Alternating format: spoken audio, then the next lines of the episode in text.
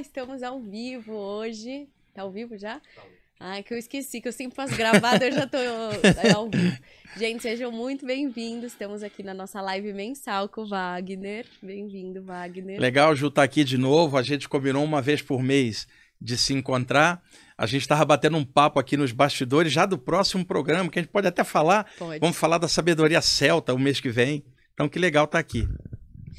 É, não, então, é, foi, tava um papo emocionante aqui, a gente já decidiu o, o papo do próximo programa, que vai ser muito legal. E, mas hoje a gente estava conversando de falar muito sobre sonhos e sobre realidades paralelas, né? Mas como a gente sempre começa com uma pequena meditação, vamos fazer uma Vamos lá. meditaçãozinha rapidinho. E aí, quem sabe a gente já se inspira aí para as nossas próximas. Então, vamos colocar a coluna ereta, o peito aberto, trazendo essa energia toda que tá para fora um pouco mais para dentro, sentindo a energia do lado externo. A gente pode colocar as palmas das mãos para cima, unir o nosso indicador com o polegar e observar nossa respiração.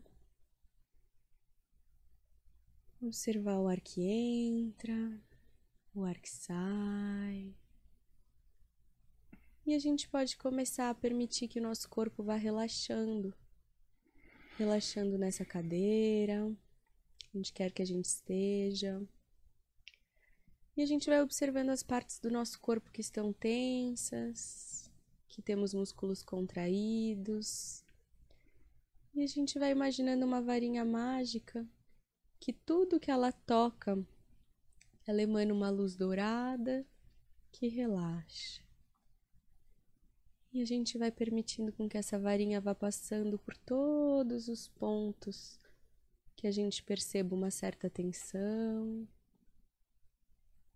E a gente vai sentindo como essa varinha vai relaxando, soltando esse músculo, esse apego, essa tensão.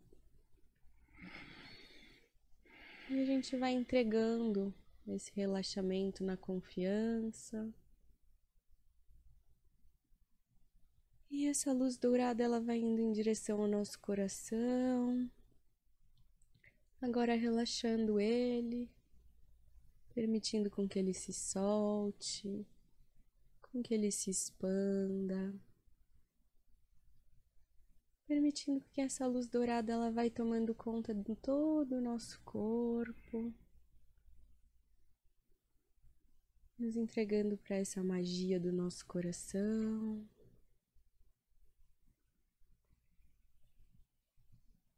Nos conectando com o centro da nossa testa.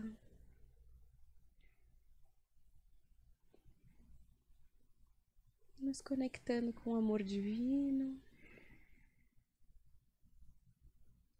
Entrando nesse estado de relaxamento a gente pode começar a voltar, a se movimentar.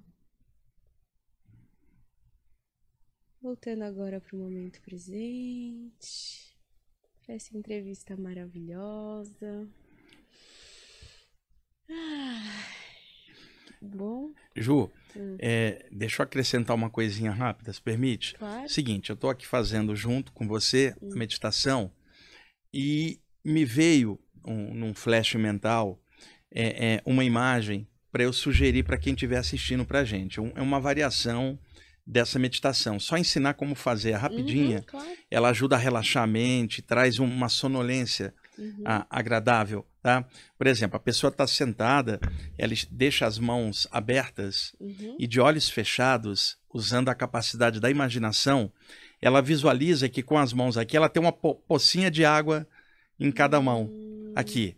E aí ela mantém isso por um instante e visualiza ao mesmo tempo uma esfera de luz dourada na testa, como um pequeno hum, sol. uhum. E sempre lembrando, quando imaginar algo de energia, algo vivo, com movimento, senão a pessoa cria um recorte mental. Então, uma esfera de luz dourada, como uma bola de ouro energético aqui, duas pocinhas de água na mão, dividindo a atenção nesses três pontos, e aí lentamente ela vai transformando as pocinhas de água em pocinhas de ouro líquido. Ai, dourado delícia. aqui, Hum. enquanto ela concentra aqui ao mesmo tempo com muita calma, Hum. se ela conseguir manter o foco aqui e aqui nas mãos ao mesmo tempo, as ondas cerebrais saem da, da vigília para ondas é, de estado alterado, que são alfa, e aí a mente relaxa um pouquinho, ela sente, em alguns minutos, um relaxamento mental bem rápido, se fizer isso simplesmente. Gostei. É, é uma dica. E a outra, que aí eu, eu já tinha trazido isso para sugerir, como as pessoas estão dormindo muito mal, porque a, a pessoa fica o dia inteiro com muito excesso de luminosidade e informação aqui, né? Uhum. Então, quando ela vai dormir, o corpo está cansado, mas a mente está em looping, não relaxa. E aí o sono fica entrecortado, ela não descansa. O que, que ela faz? Deita a posição que ela quiser e visualiza atrás dos joelhos, aqui na parte de trás da perna, duas esferas de luz azul ou duas massas de energia azul clarinha, pairando como se fossem duas nuvens atrás das, das pernas na altura do joelho. Isso faz com que a mente desloque a atenção para baixo. Você tira o foco daqui, o cérebro descansa, relaxa, porque você está mantendo a atenção aqui embaixo. A pessoa não pode ficar aqui imaginando lá, ela tem que se sentir aqui. É verdade. Isso tira o foco, rapidamente ela melhora o sono dela. Ah, é São bom. dicas aí que, se a gente vai à medida.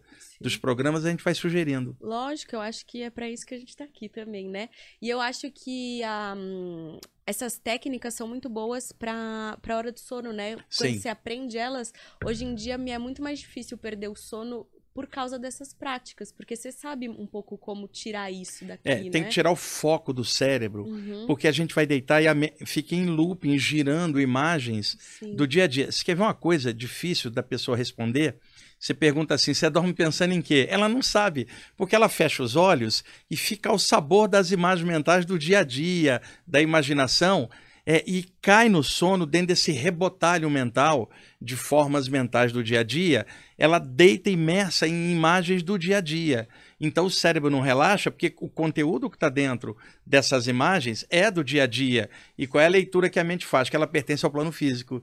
Então, não relaxa. Você precisa, na hora de deitar, é, é, mudar a voltagem, se é que eu posso chamar assim, esquecer das coisas do plano material e, e pensar em coisas do lado psíquico, porque durante o sono o corpo se regenera e a parte espiritual pode se desprender numa saída do corpo espontânea para recarregar as baterias em outro plano. Se a mente fica em looping, não permite essa saída ou a saída é mínima e inconsciente. Então, nós dormimos com um monte de formas mentais de coisa do dia a dia, uma preocupação. Imagina, você tá aí, de repente aparece um boleto na tua frente, que é o maior obsessor que tem que sempre vence, né? E aparece uma preocupação, algo, e aí você não consegue relaxar. Sim. Também é legal se a pessoa, na hora de deitar, lê alguma coisa que fale da espiritualidade, dentro da linha que ela gostar, é claro, mas para dar ideia na hora de deitar, de outro nível além desse aqui. E, se possível, evitar à noite o consumo de café, que a, a cafeína é altamente estimulante, chocolate tem muita cafeína, comer à noite também é estimulante. Você nunca come chocolate sozinho, você toma uma Coca-Cola que tem cafeína E açúcar. e açúcar arremata com o café que tem mais cafeína, você deita e fala assim, paz e luz, não vai adiantar, você está pilhado. E, e- e evitar chás que tenham cafeína, chá verde, chá mate, chá preto, à noite. Agora, o café de manhã é uma benção, mas perto da hora de deitar, não é legal. E outra coisa que as pessoas fazem, fica de frente com o computador ou a tela da TV ou celular com uma luminosidade enorme. Logo depois ela vai dormir, mas ela não deu um pause daquelas coisas que ela estava vendo para o sono. Isso entra na mente dela e vai gerar o mesmo E o looping. que, que você faz antes de dormir? Você tem algum ritual assim? Não, é, é, depende do dia, né? E também do cansaço. Uhum. Tem dia que está tão cansado e fala, não quero pensar em nada, só quero desabar É. ali. Mas via de regra, uma meditação um pouquinho antes de deitar, não precisa nada, que o pessoal pensa que meditação é sentar de perna cruzada e botar um turbante. Não. Meditação é postura mental. Tipo, eu vou deitar. Eu não posso arrastar para dentro do sono a carga mental que está aqui agora. Preciso dar uma baixada nela. Deixa eu tirar alguns instantes para ler, nem que seja uma página, porque mesmo que seja uma página de algum livro que fale de espiritualidade, se você faz isso todo dia, o cérebro condiciona de que na hora de deitar está na hora de mudar a chave, Sim. só pela leitura às vezes de uma página. E se puder fazer uma pequena meditação como essa que você acabou de fazer, vai levar cinco minutinhos para depois ir deitar.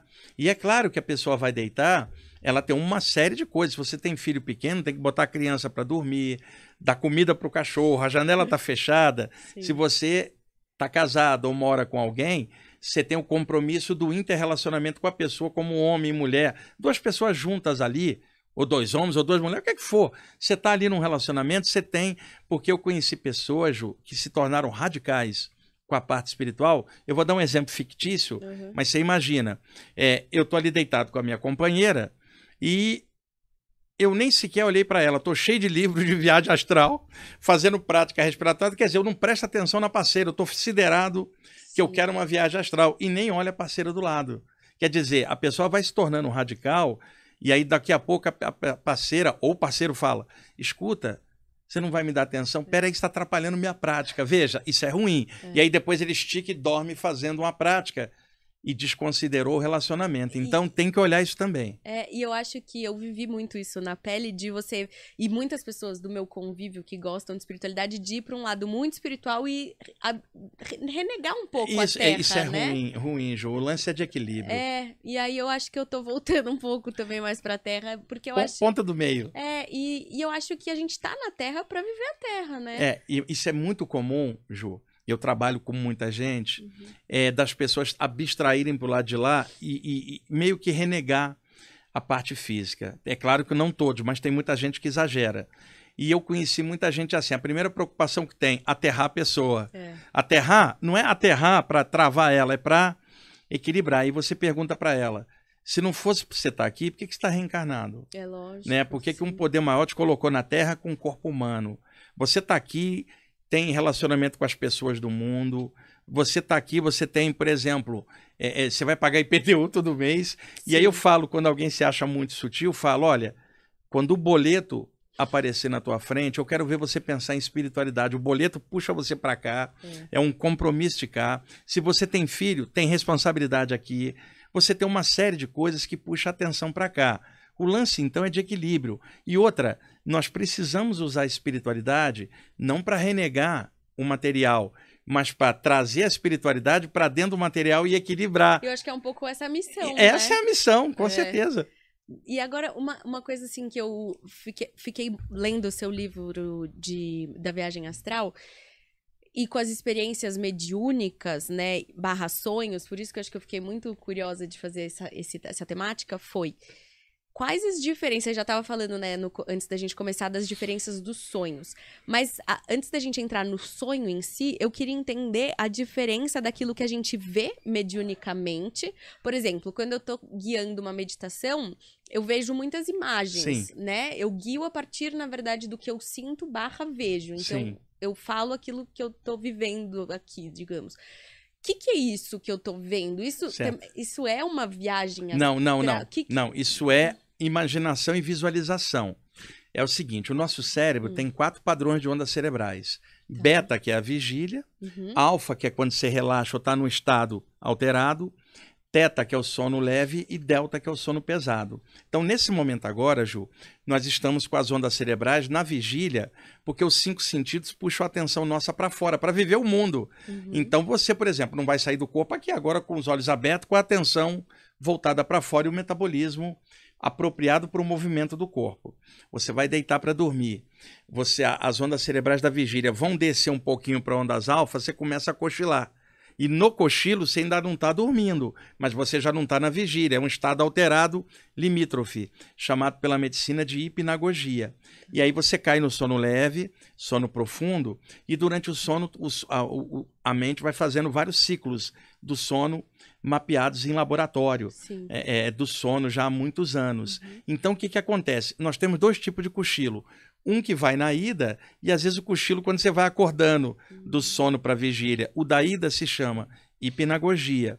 O da volta se chama hipnopompia. Isso na linguagem médica, são termos uhum. clássicos criados pela medicina. Então, quando você está na vigília, as imagens são essas, você vai ver a reflexão da luz nos objetos e seus olhos vão captar os impulsos luminosos. Ok. Certo. Na hora que você fecha os olhos, Ju, você cortou a passagem da reflexão da luz de lá para cá.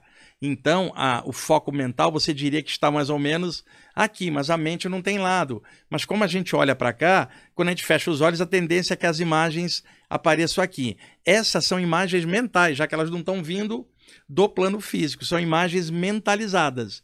Não é uma saída do corpo. Então aqui você pode imaginar que está dentro de uma cachoeira, que está nadando dentro de um processo de visualização, mas você não está fora do corpo, você está dentro do campo mental, mas já fora da vigília, porque os olhos estão fechados, aí você entrou no estado de ondas alfa, são imagens mentais ou hipnagógicas. Então, na hora que está fazendo uma meditação, você não está com a atenção para fora, você interiorizou. Você está com a atenção na tela mental de dentro, mas você ainda não está num estado de profundidade de sono. Você está entre a vigília e um sono numa visualização. E aí você pode imaginar qualquer coisa. Isso não é uma saída, é uma mentalização. Mas por que que faz é isso? Mas assim, como eu sinto assim que a mentalização tem umas que você cria, né? Então Sim. você decide mentalizar algo. E quando é uma coisa que eu sinto que não sou eu. E aí é crio, diferente, vamos lá. É isso. Quando você mentaliza e delibera, tipo assim, eu tô, eu tô andando agora por sobre uma nuvem, você está deliberando a visualização. Isso. Tá. Suponha que você está aí meditando, tentando fazer uma visualização, e eu sou uma presença espiritual, um guia, um mentor, e eu começo a projetar do meu frontal dentro do teu um conjunto de imagens que você não está deliberando, está vindo da minha mente para a sua. Isto é mediúnico, por quê? Médium em latim, intermediário. Então, Uhum. quando há uma presença de fora que incide sobre a mente da outra, isso é mediúnico, já não é o anímico. Então, nessa hora, começa a entrar um fluxo de imagens que você não está deliberando, Isso. porque uma outra presença está interagindo. Só que, às vezes, Ju, essas imagens que eu estou jogando se misturam com as tuas, formando um mosaico mental. E aí entra um processo que não é bom ou ruim, depende qual é a conexão. Se eu sou um mentor espiritual, eu vou entrar com um clima de visualização criativa e positiva para melhorar você. Sim. Agora, se eu for uma entidade pesada num processo de obsessão, por exemplo, eu vou tentar projetar um conteúdo deletério na tua mente para tua mente entrar numa, numa mentalização ruim e você descambar para ela e criar um clima ruim dentro de você. Então, isso é um processo da mente, não é bom ou ruim, vai Sim. depender a que, que está ligado. E eu entendo isso que você está falando, porque como você está fazendo uma prática de visualização, animicamente você está conduzindo. Só que às vezes é um contexto de fora e mistura e você percebe que é outra coisa além de você. Sim, eu Em- tenho essa sensação. Então, isso na maioria das vezes é a irradiação de presenças sutis que irradiam no teu campo para mexer no que você está fazendo e ampliar. E às vezes eles podem usar você para ajudar os outros. Deixa eu dar um exemplo. Você está fazendo aqui, por exemplo, uma meditação aqui para o pessoal. E aí eu sou uma presença, falei, eu acho que eu posso pegar a Ju e usar como médium. Eu vou jogar um contexto luminoso aqui nela, e ela, que estava pensando em mentalizar tal coisa, vai mudar a mentalização para algo que eu quero que ela faça, que vai rebater nos ouvintes para algo melhor que eu estou sentindo nesse momento. Eu vou ajudá-la e ela não precisa me perceber. Vai parecer que é ela mesma vai descer as ideias que não são suas. Mas eu nem sinto que sou eu mesmo. Exatamente. Outro, outro dia eu fui fazer um- uma sessão de desbloqueio também. E, e eu lembro que eu criei toda a sessão na minha cabeça, né? Achando que eu ia fazer aquilo que eu, que eu achava que tinha que fazer. Eu cheguei lá, o mentor olhou pra mim e falou assim: Não, não é isso. É outra coisa. Isso acontece comigo com E frequência. aí eu falei: Poxa vida, eu, eu me senti assim, um objeto sendo usado, sabe?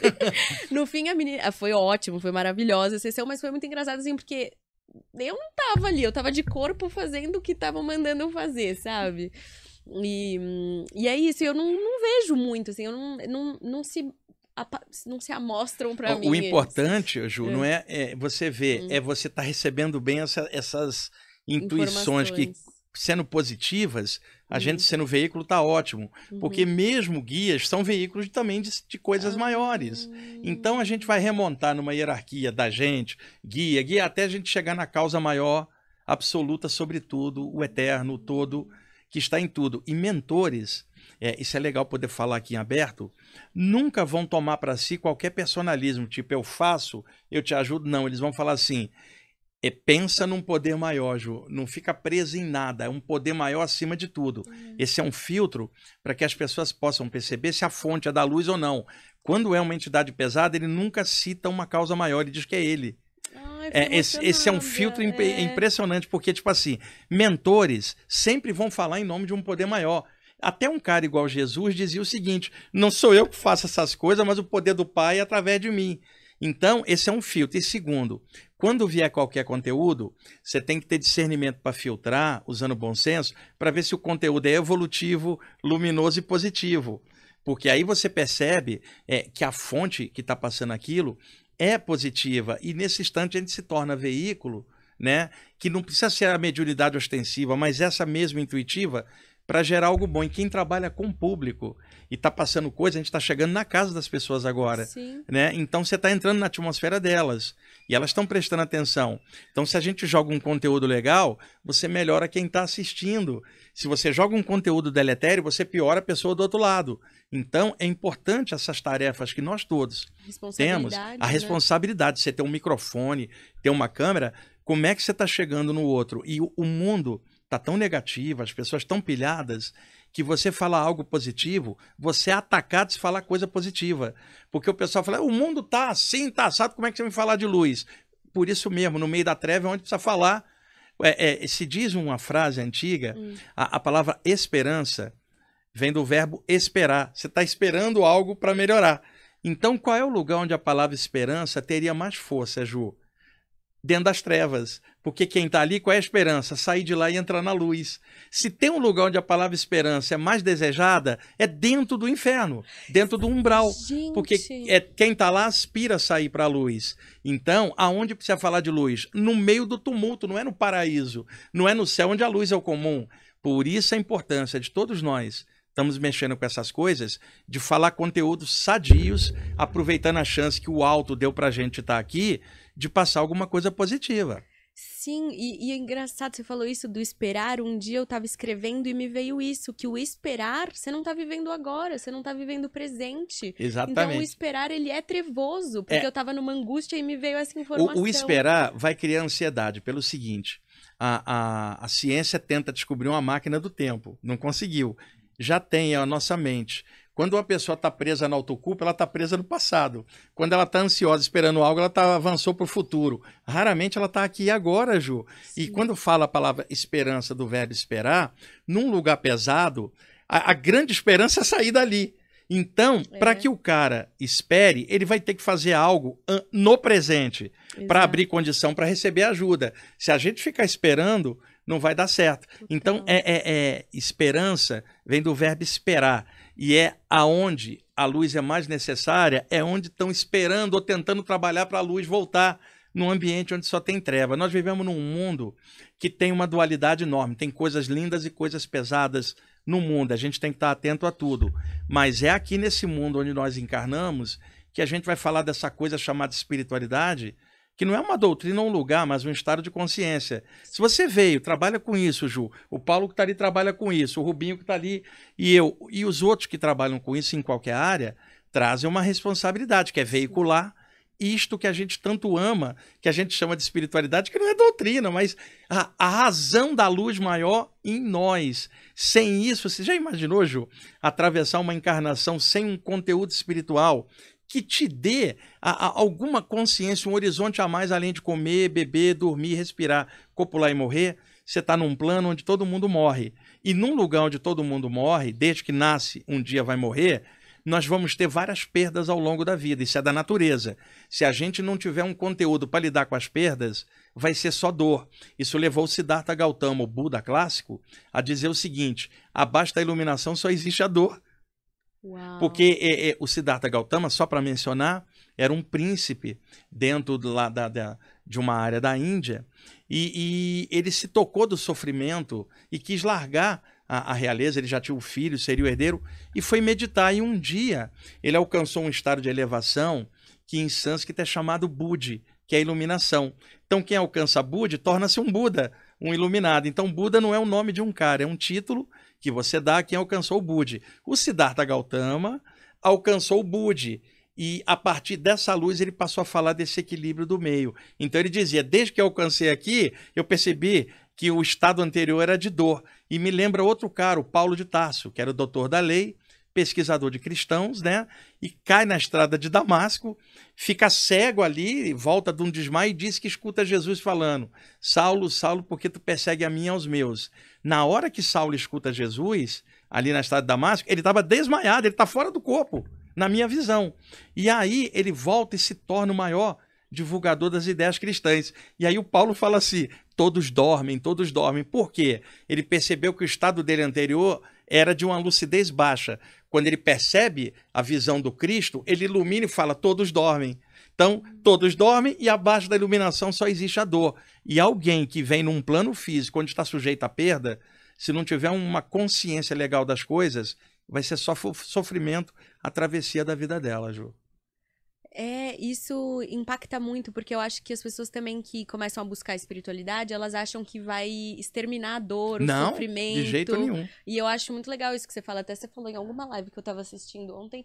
Isso, que na verdade a espiritualidade é te dar ferramentas para lidar com a dor. Sim, a né? dor faz parte. Quem tá encarnado vai ter dor, seja homem ou animal. Uhum, O animal na floresta, o predador pega ele, ele vai sentir dor. claro. Então, a- nós estamos sujeitos. E e a morte desde que nós nascemos. A Uhum. gente só não sabe o dia que vai embora. Então, eu falo isso não é pelo lado técnico, eu estou falando pelo lado da natureza. Sim. A gente que trabalha com a parte espiritual procura olhar isto com outro horizonte, sabendo que a vida não termina na morte. Isso não significa que eu não vou valorizar a vida, não é isto. Mas eu sei que a vida não é só isso. Então me dá horizontes para algo a mais. Na hora de uma eventual perda, eu vou sentir falta da pessoa e saudade.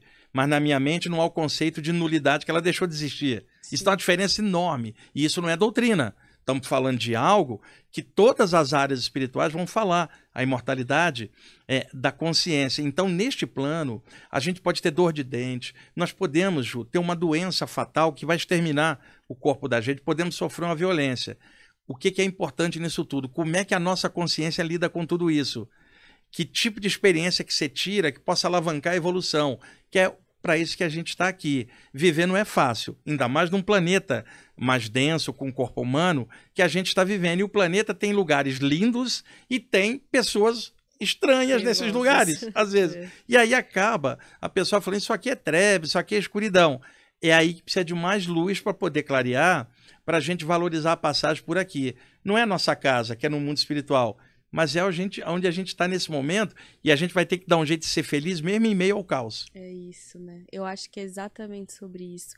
E vamos falar então sobre os sonhos e como, assim, porque eu acho que você tem mais informação ainda do que a gente imagina, mas assim, os tipos de sonho, o que que é uma premonição, um Tá. sonho que é realidade paralela, um sonho que é só uma leitura do inconsciente Isso, de isso. Jung. Exatamente. É... Conta pra gente. Olha só, uma dica antes de livro nessa área é um best-seller, autor nacional. Inclusive, o nome do autor é uma homenagem. É, o nome dele é Siddhartha Ribeiro. Ó. Era o, Buda era o Siddhartha Gautama, né? Uhum. E tem um romance do Hermann Hesse chamado Siddhartha, muito bom. Então, Siddhartha Ribeiro, edição da Companhia das Letras, o livro O Oráculo da Noite. É o melhor trabalho publicado no Brasil sobre sono, sonho, bioquímica cerebral e ondas cerebrais. Como é que fala? Como é que chama o livro? Que outro dia eu tive que rever a live pra ir anotando os O- livros o- eu abaixando. O Oráculo da Noite. O Oráculo da é, Noite. Companhia das Letras, Siddhartha Ribeiro. Qualquer livraria grande tem. Tá. A pessoa pesquisando ali, ela vai ver o enfoque mais técnico do sonho. Agora, o autor, o Siddhartha, fora da publicação desse livro, as pessoas encontram coisas dele no YouTube conversando com xamãs sobre sonho, para pegar o ponto de vista indígena, por exemplo, que é diferente do nosso. Você vai estudar sonho, você tem, por exemplo, a psicanálise, Sim. né, com, com todo o arcabouço dela, falando do inconsciente, as mensagens que vêm. Tem o sonho para descarregar tensão natural, que é o que a medicina fala. Toda noite a gente sonha, mas não lembra quase que nada disso. É só para descarregar. É, é necessário sonhar e às vezes é necessário ter um pesadelo para descarregar a onda de medo acumulada na mente. Agora, se o pesadelo é recorrente, tem uma carga de fundo ali diferente eh, apenas de soltar o medo. Tem o sonho pela interpretação ocultista, que vai envolver outros parâmetros, por exemplo. Tem o sonho dentro da área mediúnica, que um espírita ou um bandista, por outro lado, vão interpretar já com vivências espirituais. E tem o lance do sonho, que às vezes pode ser reminiscência das saídas do corpo. A pessoa encaixa no corpo, Ju, e apaga. E aí acorda três horas depois. Da hora que ela entrou até a hora que ela acorda, o cérebro jogou três sonhos na memória que ela trouxe da saída do corpo. Quando ela acordar, não vai dar para separar, misturou. Fica um mosaico de imagens que ela fala: foi saída do corpo ou foi sonho? Porque misturou. Se a pessoa tem uma saída do corpo, encaixa e abre os olhos, não dá tempo do cérebro misturar o sonho. Ela não vai ter dúvida que essa é a técnica que eu uso, né? Já me programo para ela antes, para na hora da volta despertar, e eu vou ter a memória inteira, não há dúvida, não houve ato. Sempre que rola esse sonho que você acorda, é porque. Não, não, necessariamente não, necessariamente. porque às vezes alguns sonhos, Hum. por serem muito intensos, eles podem causar disparo de adrenalina, principalmente o pesadelo. Porque quando você está tendo um pesadelo, as glândulas suprarrenais introjetam Hum. uma carga de adrenalina automaticamente, o batimento acelera e você Uhum. acorda com uma taquicardia. Pode ser. Mas algumas vezes a sensação de queda que você traz da saída do corpo, ela é tão abrupta, parece que está caindo de alta altura. Você... Hã? E aí, nesse instante, você pode lembrar da experiência, mas às vezes na hora que você faz isso, a tua mente dispersa, em um segundo você perde a memória daquilo. Sim. Porque, veja, você às vezes lembra de um sonho, você acordou de madrugada, lembrou de um sonho, e aí você dorme. De manhã você não lembra. Esqueceu. Você lembra que sonhou, mas não lembra por quê. Como o sonho é virtual, uma criação da mente, o cérebro cria, apaga, cria, apaga, cria, apaga. Por isso, a, a memória do sonho, às vezes, é fugaz. É mais fácil lembrar de um pesadelo do que um sonho. Por quê? O pesadelo marca a nível emocional e dispara adrenalina em você. Uhum. É, é, desperta. Então, tem sonho normal, e existem sonhos lúcidos, que também são sonhos, mas com um grau de lucidez mais ou menos. Existe o pesadelo e existe as saídas do corpo, onde na volta mistura, às vezes, com um sonho. Por isso que é uma pergunta que todo mundo faz, a diferença de sonho para projeção astral. O que, que eu que, que eu acredito? Leia esse livro Oráculo da Noite, para quê? Para que a pessoa possa ter uma noção do que, que é um sonho, para ela comparar com a projeção. Sabe por quê, Ju? As pessoas perguntam qual é a diferença de sonho para projeção, mas nem o sonho elas entendem qual é o mecanismo. Então, É complexo. por isso que eu estou citando esse livro, porque para dar uma base técnica, para ela comparar com imagens que possam vir fora do corpo. E como eu estava conversando antes com você, existem sonhos parapsíquicos causados por coisas espirituais e que se misturam ao sonho. Vou dar um exemplo. Você pode ter um sonho recorrente da tua infância que fica se repetindo ao longo dos anos. O que, que é isso? Uma parte do teu inconsciente remonta àquela memória onde talvez você se sentisse insegura numa situação. É muito comum sonhar que a gente estava na casa de infância, porque era uma época que a gente tinha a segurança dos pais segurar a gente no colo. Então você está insegura na vigília. Durante o sonho, seu inconsciente busca uma época que você se sentia segura lá na infância, no colo do pai ou da mãe. Uma recompensa. Isso, né? uma compensação. Então, por Compensação. isso, o sonho, muito, não, não, não todas as causas, remonta lá. Então, se isto acontece, pode haver, durante um sonho com conteúdo parapsíquico, não é um sonho comum, onde o cérebro está descarregando, é algo que está vindo de dentro. A memória, antes dessa vida, se misturar. Num sonho, um sonho retrocognitivo, vem da palavra retrocognição, retro do latim atrás, cognição, conhecimento. Conhecimento é anterior. Então, um sonho com regressão de memória, onde mistura no sonho conteúdos de memórias antes dessa vida. E isso vem recorrente. E aí, de repente, você descobre que aquilo remonta a uma vida anterior, alguma coisa inconsciente que está emergindo e misturando com o sonho. Aí já é uma coisa que a medicina não vai falar, nem a psicanálise. A gente já entra num terreno parapsíquico, de estudos mais espirituais, vamos falar assim, e do mesmo jeito que existe o sonho retrocognitivo, seja para esta vida ou outra, existe o oposto, que é o sonho pré-cognitivo. Você iria perguntar. Premonição. Co- é, premoni- é, o nome é pré-cognição, que é pré-conhecimento, popularmente premonição. Aí você fala, tive um sonho pré-cognitivo ou premonitório, onde você sonha algo, passa o tempo, três meses depois aquilo acontece. E aí você fala, como é que pode? Eu sonhei isso e agora está acontecendo. Várias possibilidades, Ju, tá? Você pode ter ido fora do corpo, num plano mental onde a noção de tempo não é como aqui, porque tempo é relativo, num lugar onde há um contínuo só, e você viu imagens plasmadas das possibilidades daqui que gerariam aquilo lá. Você encaixou no corpo. Três meses depois, aquilo concretiza aqui, você fala, eu já vi isso. Só que na hora que você voltou de lá para cá, o é. cérebro apagou e parece sonho. Então, sonhos um pré-cognitivos. E menos. não, déjà vu é outra, eu já mostro para você Ah, a tá. diferença. É, esses sonhos pré-cognitivos podem ser de visões fora do corpo que você traz, fora do tempo. Quando você encaixa, o cérebro trabalha e mistura com o sonho. E aí, temporalmente, aquilo vai acontecer aqui, lá na frente. Segundo ponto, a velocidade da luz é 300 mil quilômetros por segundo. Teoricamente, se você atravessar, tiver mais rápida que a velocidade da luz, você estaria fora da barreira do tempo. O que, que acontece? O pensamento é instantâneo, é mais rápido que a luz. Então, dentro da mente, o tempo não existe. Só que a mente está revestida de cérebro, condicionado com o tempo aqui. Então, quando você sai do corpo e a mente descondiciona, a noção de tempo muda. E aí você pode perceber algo. Quando encaixa, o cérebro mistura e vai parecer um sonho. Meses depois aquilo pode acontecer. E outra, você pode estar tá meditando, Ju. E aí o teu corpo mental pode fazer isso aqui, expandir um pouco. Não é uma saída tá? E nessa pequena expansão, captar uma imagem de algo que ainda não, correu, não ocorreu aqui. Eles falam, ih, tive uma visão, você não estava dormindo. Um dia depois aquilo acontece. É pré-cognição sem o sonho. Entrou durante a meditação. Ah, então você consegue acessar isso ah, Consegue. Como é que se faz isso? Hum. Na, em alguns tipos de meditação, se a mente fica tranquila, a noção de tempo já não incomoda. Ela não existe quando a mente está tranquila. Normalmente, a nossa mente é igual uma corredeira fica o tempo inteiro é, é, pensamentos. Um dia, um yogi treinou para parar o pensamento, Ju, durante um ano. Quando ele conseguiu parar o pensamento, ele pensou assim: parei. Isso era um pensamento. Então, a nossa mente é uma corredeira. Sim. Então, a meditação torna a corredeira um remanso.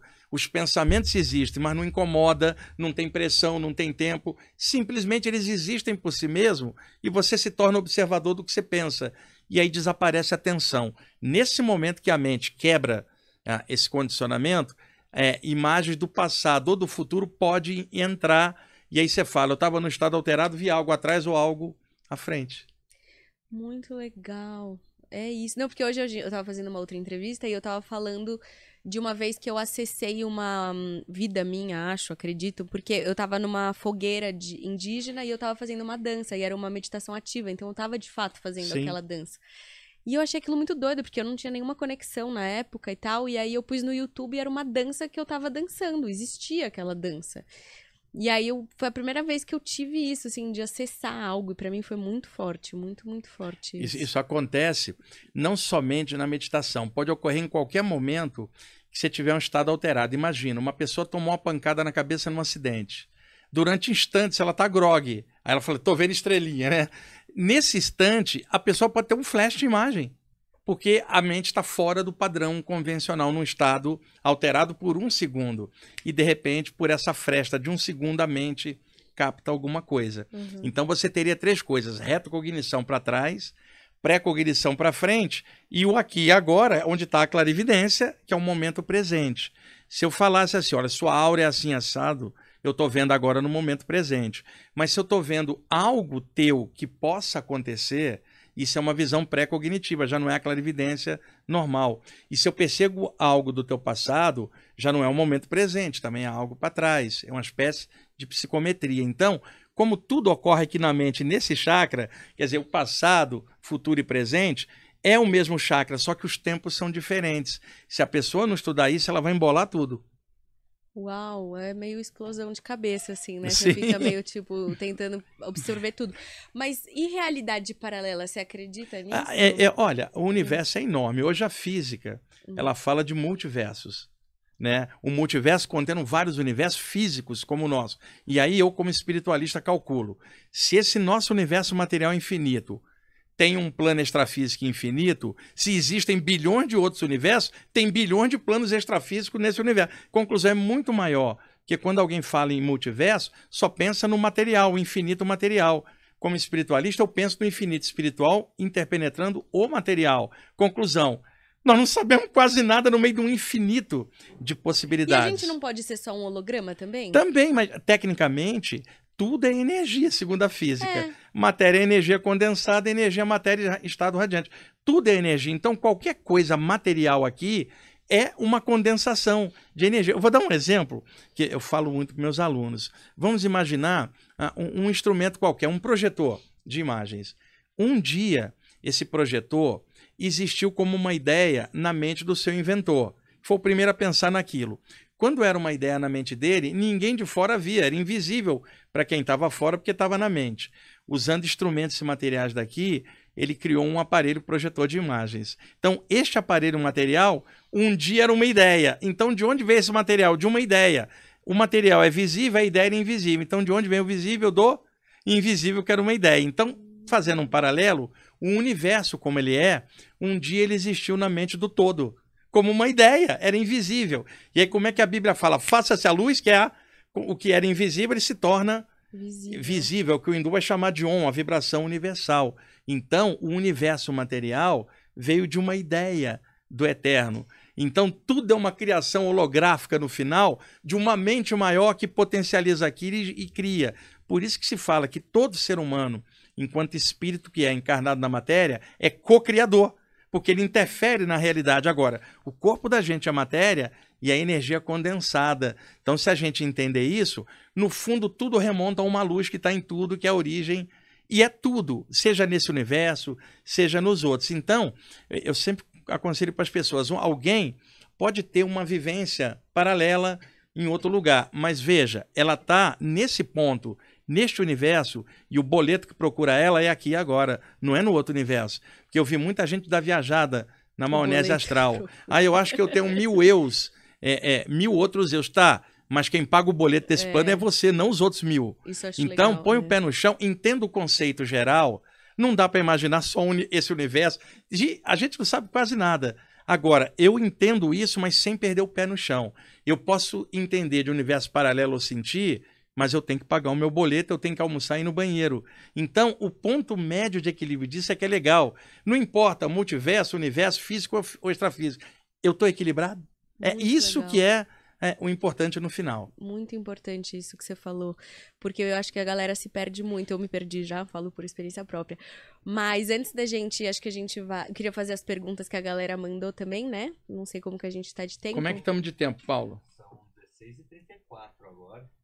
É que a gente ah. hoje ficou com o horário meio exprimido aqui é. Né, para fazer ao vivo, só tinha é. esse horário. E eu tenho um, um, uma reunião com um grupo meu toda quarta daqui a pouco. Eu falei para Ju, Ju, não dá para estender hoje porque é, é, a gente vai ter um trabalho. Até uhum. falei para Ju se quisesse ir, por isso a gente ficou um pouco apertado. Esse tema, Ju, é, é, se a gente vê nas perguntas se não der, a gente pode no outro mês, em vez de falar uhum. da parte Celta, fazer uma parte 2 desse uhum. e jogar o Celta para o outro mês.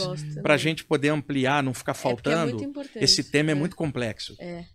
Eu achei complexo mesmo de entender e achei muito interessante. Eu tenho uma teoria interna minha que é que a criação, né, a criatividade que vem desse lugar etérico que a gente materializa, né, que eu trabalho muito com criatividade, e que a nossa evolução vem disso, né? Sim. Porque quando um cria, o outro cria, o outro cria, a gente vai evoluindo a tecnologia, o, é, todas as criações, e essa é a nossa parte evolutiva. Né? Exatamente. Né? É evolutiva no sentido você vai criando, co-criando, co-criando e expandindo. E ao expandir, o que, que você está fazendo? Você é uma centelha vital do mesmo todo. Cada um de nós é.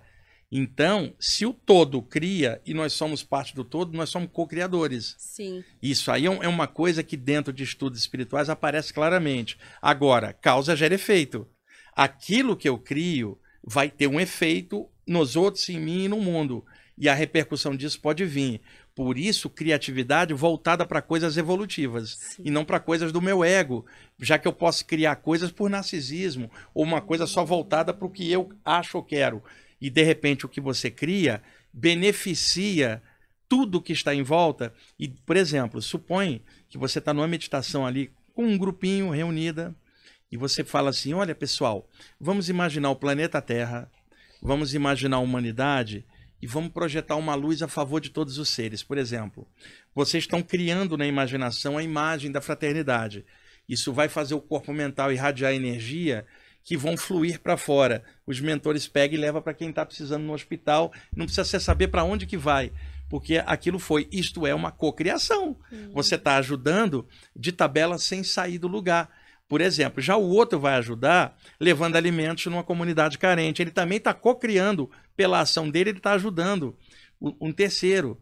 Por isso que Jesus falava tanto em, em ajudar o próximo, amai-vos uns aos outros. Não é só o amar, é criar, construir, é, ajudar, fazer é, um monte de coisa. Então, é importante a gente perceber isso. Isso aumenta a responsabilidade. Tipo assim, eu não estou aqui só para ralar, eu estou aqui para criar, eu estou aqui para manifestar algo melhor.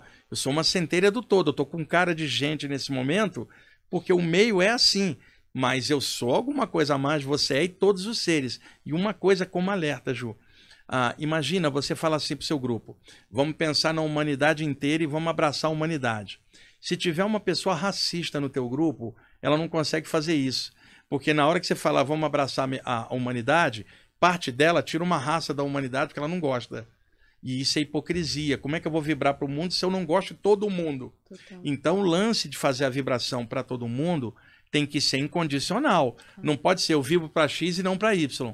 Porque aí já é uma coisa particularizada e personalizada pelo ego da gente. Então, quando você fala fraternidade, tem que ser uma coisa geral. E aí vem o ditado de um grupo de mentores que me ajuda, o grupo dos iniciados, que ele fala assim: eu perguntei, vocês se chamam os iniciados por quê? Vocês são iniciados em quê? Ele falou assim: iniciado em fazer o bem sem olhar quem. Ah, Quer dizer, ele falou: nisso está o nosso enunciado.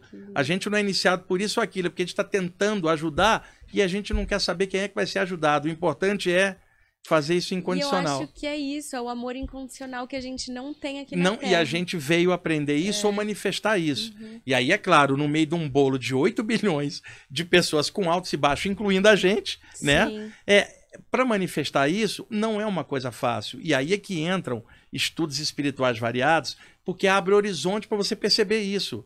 Não é que a salvação da tua consciência, você é responsável por si mesmo, mas arejadamente ela consegue criar melhor, pensar em coisas melhor, ela amplia ela mesma. Sim, nossa, demais. Nossa, queria ficar aqui três horas. Eu tô tipo lá.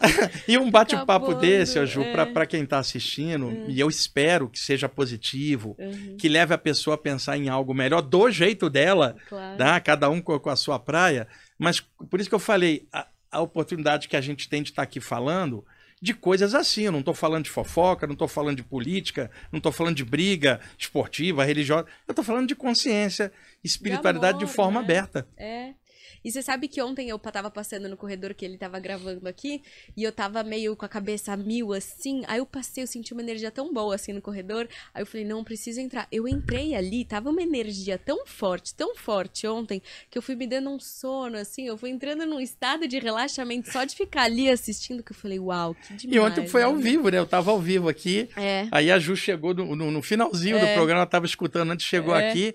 Tava uma energia muito legal. Tava uma energia muito boa. Pesou um pouco quando Paulo chegou aqui, porque. A roupa de bicheiro, é, foi, né? Eu e o Eudes, a gente faz uma tabelinha legal, equilibrada. Ele chega aqui, ele quebra a sincronia. Eu perdoo. E, e ele chegou e falou assim: acabem logo que eu quero gravar, sabe? Ah, achei, achei rude, achei rude. É, é. Eu, eu, mantenho as regras desta casa e desse estúdio. Cadeira, adoro o programa de vocês. Também. Vamos ler as perguntas que a galera Vamos mandou lá. no Instagram, que eles mandaram uma que eu fiquei muito curiosa. Ó, essa daqui eu achei muito boa. Deixa eu ver quem foi que mandou. Essa daqui, ó.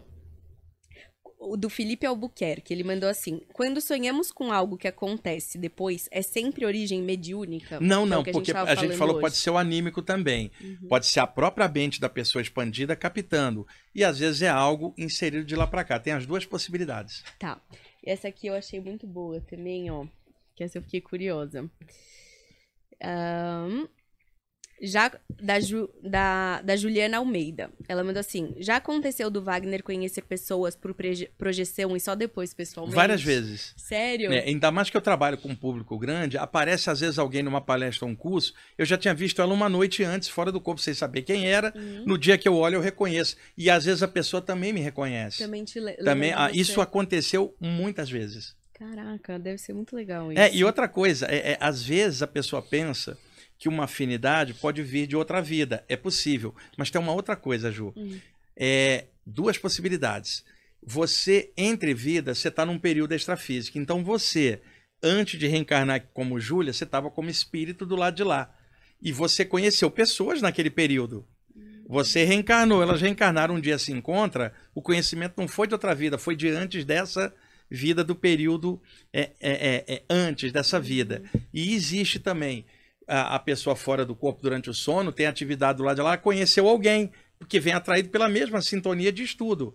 E aí, tempos depois, conhece aqui e fala: pô, será que eu te conheço de outra vida? Às vezes é, foi durante o sono, fora do corpo muito doido, né? Hoje mesmo eu tava pensando que eu queria um contato de uma pessoa, de um, de um trabalho que eu queria fazer. Tava pensando nisso, hoje me escreveram duas pessoas me enviando contato. Assim, por Do a- nada. no Instagram. Você fala, meu Deus, né? Você realmente emana e vem.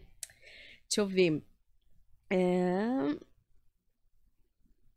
Qual que é a importância do Gilo Denac? Qual a importância da meditação e da respiração na projeção astral? É, é, ela é muito legal, porque se a pessoa tem uma respiração mais tranquila, sabe trabalhar com ela, ela relaxa melhor o próprio corpo humano, não só a mente. E isto pode favorecer uma projeção, tá? E a meditação a gente falou antes por causa das ondas cerebrais. Você sabe que dentro da literatura de saídas do corpo, alguns autores é, falaram que a meditação ou a respiração não ajudava a saída do corpo, é um absurdo. Autores, normalmente, que fazem uma confusão. Porque, por exemplo, se eu chegar ali na rua, conversar com um transeunte leigo e falar assim, vamos meditar?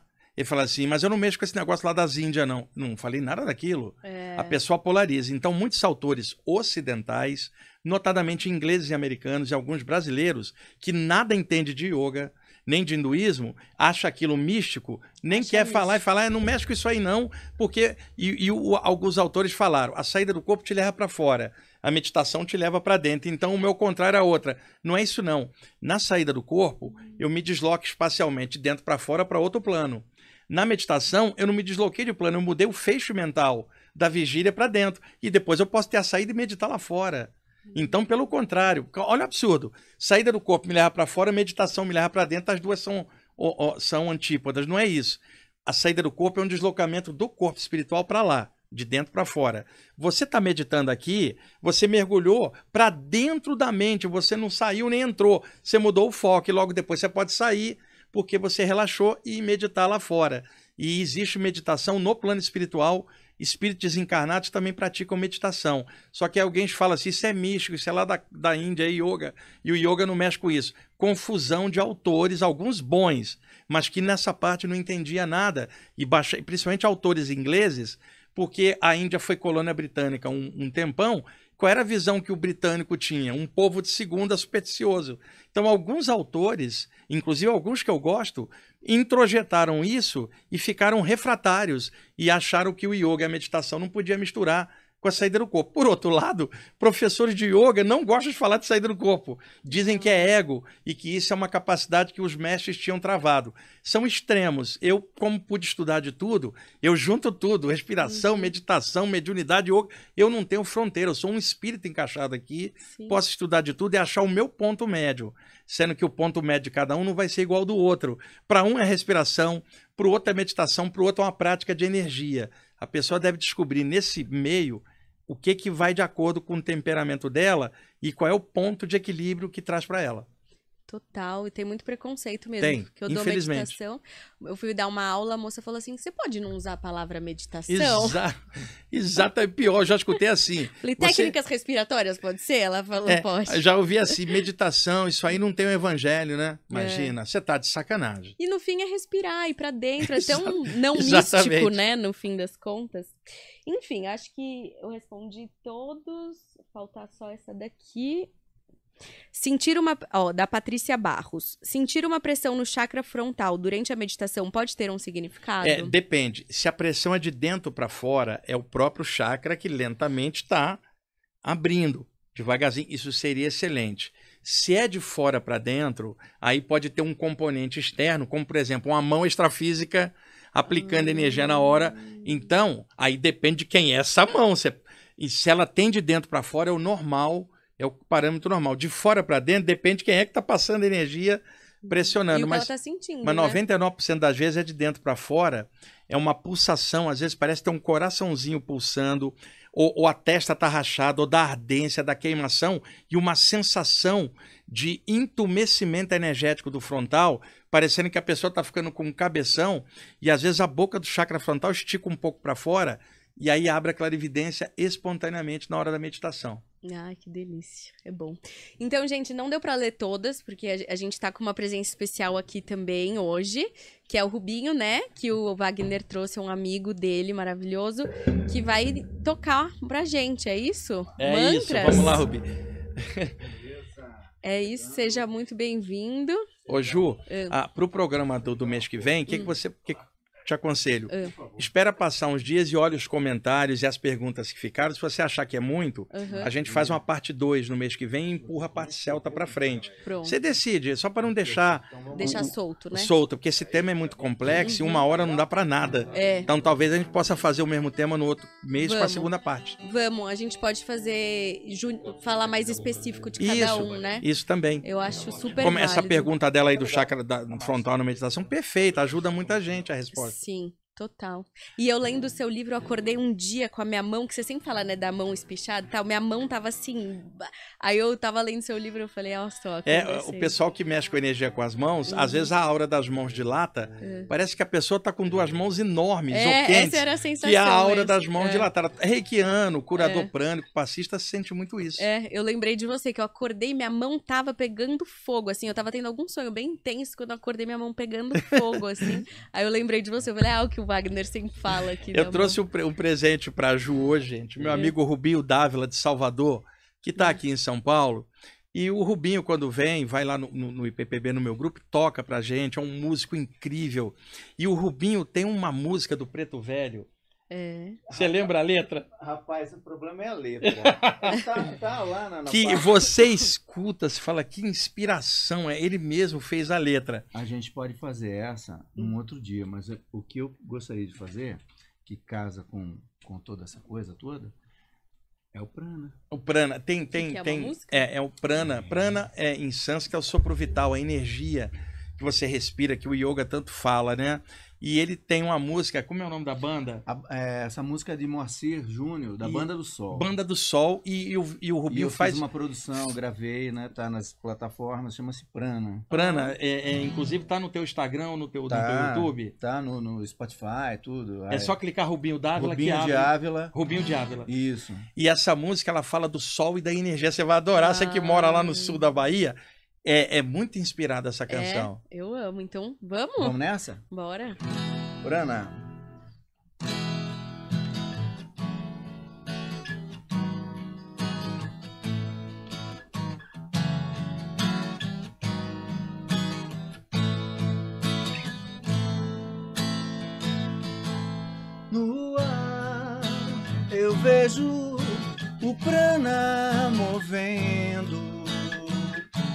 Caminho das estrelas a dançar na criação.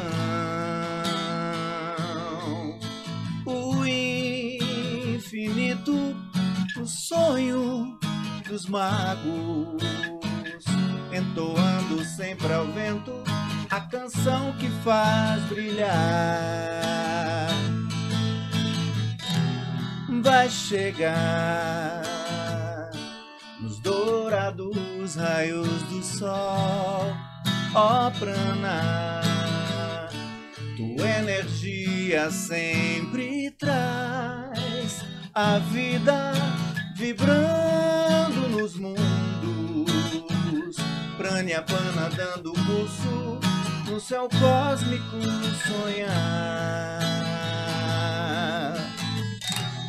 Vai chegar nos dourados raios do sol, ó prana, tua energia sempre traz a vida vibrando nos mundos,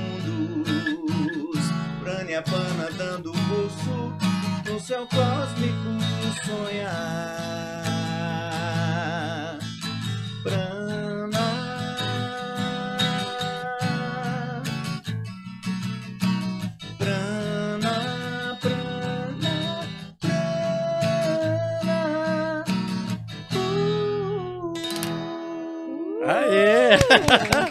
Maravilha, Robi. Essa música é maravilhosa, né? É uma ode ao Maravilhosa. sol e ao prana, a energia. Maravilhoso. É uma explicação quase da visão mística. E- assim, exatamente. né? Essa lindo. música é campeã. E você vai ficar devendo a do Preto Velho Na com a próxima, próxima eu vez. Eu quero. Tá e, e eu, quero conversar com você de música também. Estarei aqui. Faz uma live Só com ela chamar. de música. Olha que Só legal. me chamar que a gente vem. Eu quero, porque eu acho que a música. Eu, eu sou artista, sou pintora. E eu acho que a arte pintada, ela te transmite muita energia. Mas você tem que estar mais atento, digamos assim. E eu acho que a música, ela te envolve, Sim. né? Então a música, ela te leva para estados alterados de consciência e pro estado do compositor, barra musicista, cantor e todo mundo que tá ali. Então cria-se um campo de energia Sem aí, música eu já né? tinha desencarnado, não ficaria por aqui, não. Sem, hein, Rubinho? Não Sem- dá. Não dá, né? Não dá. Não tem como, E sem né? pintura, e sem escultura, É. e sem A cinema. arte em sem geral, né? Arte. E essas, eu gosto muito dessas artes que elevam também, né? Que você traz essa coisa de relaxamento, de expansão, enfim, reflexão. O Wagner falou do- dos celtas, né, no começo. Hum. É, os bardos, né? Que eram os cantores, Viajavam os poetas, pelas né? aldeias cantando. Ah, que legal, né? Poxa, que legal ser um bardo, né? Você cantando. Mas explica aí, Wagner, Wagner quando não rolava, o que que acontecia? Era assim, o- no inverno europeu, principalmente nas ilhas britânicas, a Irlanda, a Escócia, é, os caçadores iam caçar, ficavam dias na floresta, no inverno muito intenso. O poeta ou o bardo ficava na aldeia, ele não ia caçar, para poder fazer as composições, para quando os caçadores voltassem, com a festa à noite em volta da fogueira, tivesse uma nova canção que alegrasse a alma cansada do caçador, que faz a manutenção da tribo com o alimento. Então o bardo tinha que fazer a canção para alegrar a, a aldeia inteira. E aí deles se não tivesse a canção quando eles voltassem. Então sabe o que, que eles faziam em algumas áreas? Pegavam um cristal de quartzo enorme, botava o cara num quarto escuro e amarrava o quartzo aqui. Ele só sairia do quarto escuro se fizesse uma canção! Para que o cristal devolvesse para ele a, a inspiração que ele perdeu. Não tem conexão com a luz, você está entristecendo a, a aldeia inteira porque não tem uma nova canção. Uau. Vida de músico não é mole, não. Você é algemado pra fazer música. Mas eu acho que agora me veio muito isso, como que a arte ela é uma transmis- transmissão de energia de recarregamento Sim, a- energético uma das mesmo, funções né? da arte é essa. Por isso a importância do artista, que a criatividade dele melhora a humanidade, seja numa canção, um quadro, um- uma escultura, um poema, mas que faça daquilo um canal de a criatividade universal através da criatividade humana. E você sabe, o cara que amarrava o poeta ali era o Paulo em outra vida. Era o cara que botava a ordem lá. Certeza, vai na Ele acho. fala, vai lá e vai- só sai dali com uma canção. Era ele. Eu acho que era ele também. Eu boto muita fé que era ele que fazia essa sacanagem. Ai, meu Deus. Mas, é, e como que as pessoas podem te achar suas músicas? Ah, é Rubinho de Ávila, bo- bota no Google Rubinho de Ávila com dois L's, Aham. né? Quem tem gosta de streams no YouTube, no Spotify, no Apple Music e e por aí vai. O Rubinho também canta mantras maravilhosamente. Tem um que você possa dar uma palhinha, um Mani Padme Hum, ou Namah Shivaya, algum, algum que você Tem- quiser escolher Ah. agora, bem rapidinho. É, tem ah. de Tara, Ontare, Ontare Tutare Turi Ah, é o mantra né? evocativo da Bodhisattva É. Tara, do budismo tibetano, para Ah. cura e alegria. Esse eu nunca ouvi. Esse eu fiz num dia que o Wagner há muitos anos foi lá em Salvador dar um curso. E aí eu fiquei com aquele negócio né, durante a semana, a madrugada eu não conseguia dormir. Apareceu esse mantra. Tô.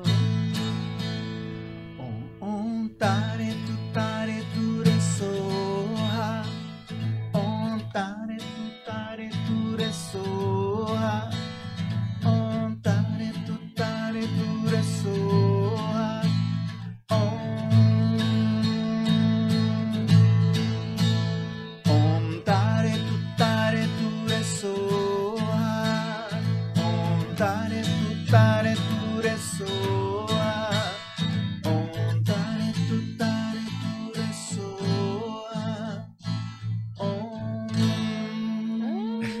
No dia que você entrevistar para ele, pede É. para ele fazer esses trechinhos durante a entrevista, vai ficar muito Nossa, legal. É bom demais, gente. Eu, tá, eu, eu amo mantra.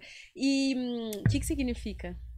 É o seguinte, é, no budismo tibetano se fala dos bodhisattvas, que são seres que poderiam ter entrado no Budi, tornando-se Buda, mas que permanecem na fronteira com a humanidade para poder ajudar para estar mais perto. Aí você fala bodhisattvas, né?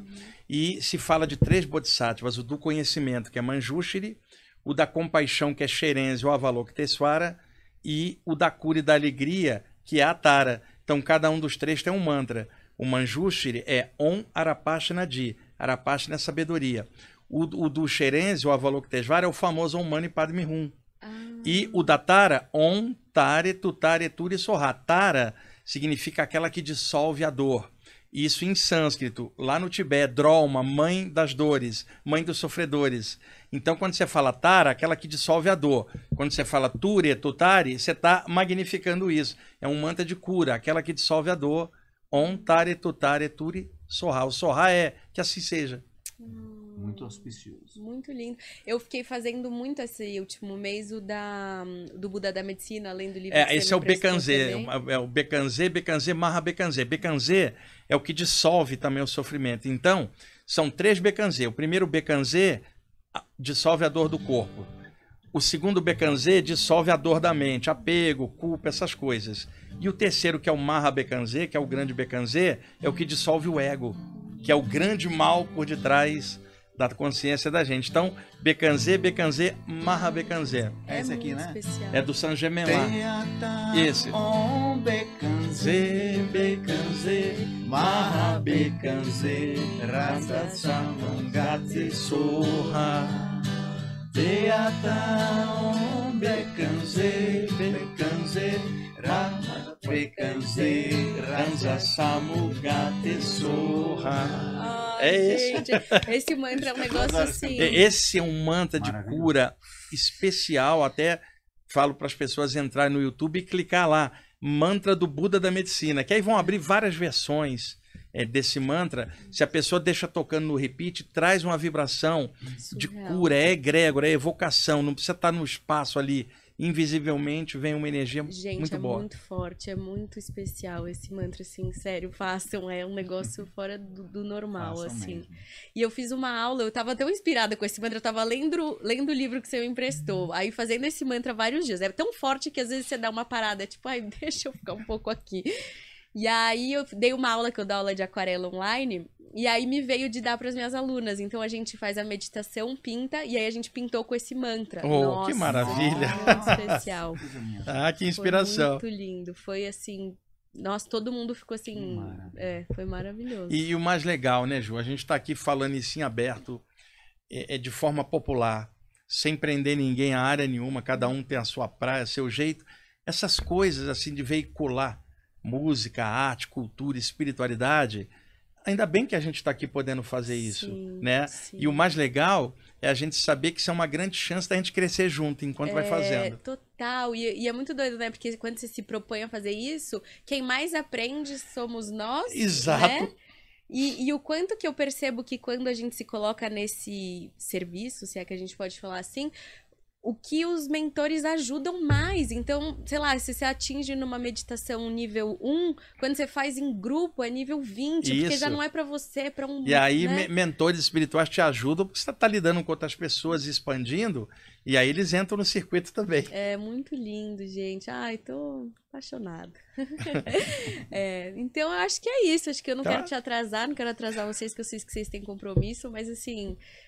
Foi muito especial, como sempre. Hoje, ainda mais com o. Ah, hoje com o Rubinho aqui foi essas fantástico. músicas, foi assim. E eu falei, né, que eu tava pensando nisso esses dias. É, que- Antes ela falou que ela estava pensando em de- ah, trazer alguém para tocar, Pronto. sem ela saber que, que eu ia trazer você. Exatamente. Então já tava alinhado aí, já tava na minha pré-cognição.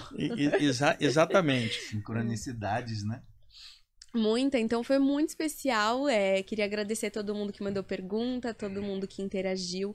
Wagner, assim, eu sou de verdade, assim, eu fico até meio indignada de tipo, como você aceitou, sabe? Muito feliz mesmo de ter você aqui. É que eu, eu de adoro tu- tudo isso, eu faço realmente por amor coração, a né? parte espiritual. Assim, por isso que eu vou em muitos lugares, eu tento passar o melhor. Uhum. É, é- é- isso é a melhor coisa do universo, sabe? É. E eu sei disso e não quero doutrinar ninguém, nem você, nem ninguém. A gente quer compartilhar isso, esse bem que a gente É, percebeu e que a gente é veículo dele. total. Me sinto muito feliz e honrada de verdade, assim, com tudo isso que tá acontecendo com esse projeto que eu acho maravilhoso. E, enfim, Rubinho, muito obrigado pela sua Eu presença, agradeço. pelas suas músicas, Wagner, todo mundo, Paulo, todo mundo que tá Eu não sei porque que você está agradecendo ao Paulo, cara. Eu acho que você tem uma rixa Não sei, espiritual não sei, não de sei, não. outras vidas com o Paulo. Eu tô, eu tô sentindo isso no campo. Sou um amor de pessoa, gente. Tô aqui. Eu acho que é uma relação kármica. Olha, o Humberto e o Daniel, que estavam aqui, falaram que eles têm medo dele. Medo falaram pra mim medo. Disse, esse cara é perigoso. Eles até queriam me demitir, mas Mas a minha energia não deixou. Eu ganhei. Não Eu não comigo. deixei. Eu não deixei. É, Hoje não. Hoje não, eu que mando aqui. Tá certo, tá bom. Então é isso, gente. Gratidão por todo mundo que tava aqui. É, ficamos aqui no próximo mês com o Wagner, mas comigo toda segunda-feira. Então, gratidão demais pela presença de vocês. Um beijo, até a próxima. Até mais, pessoal.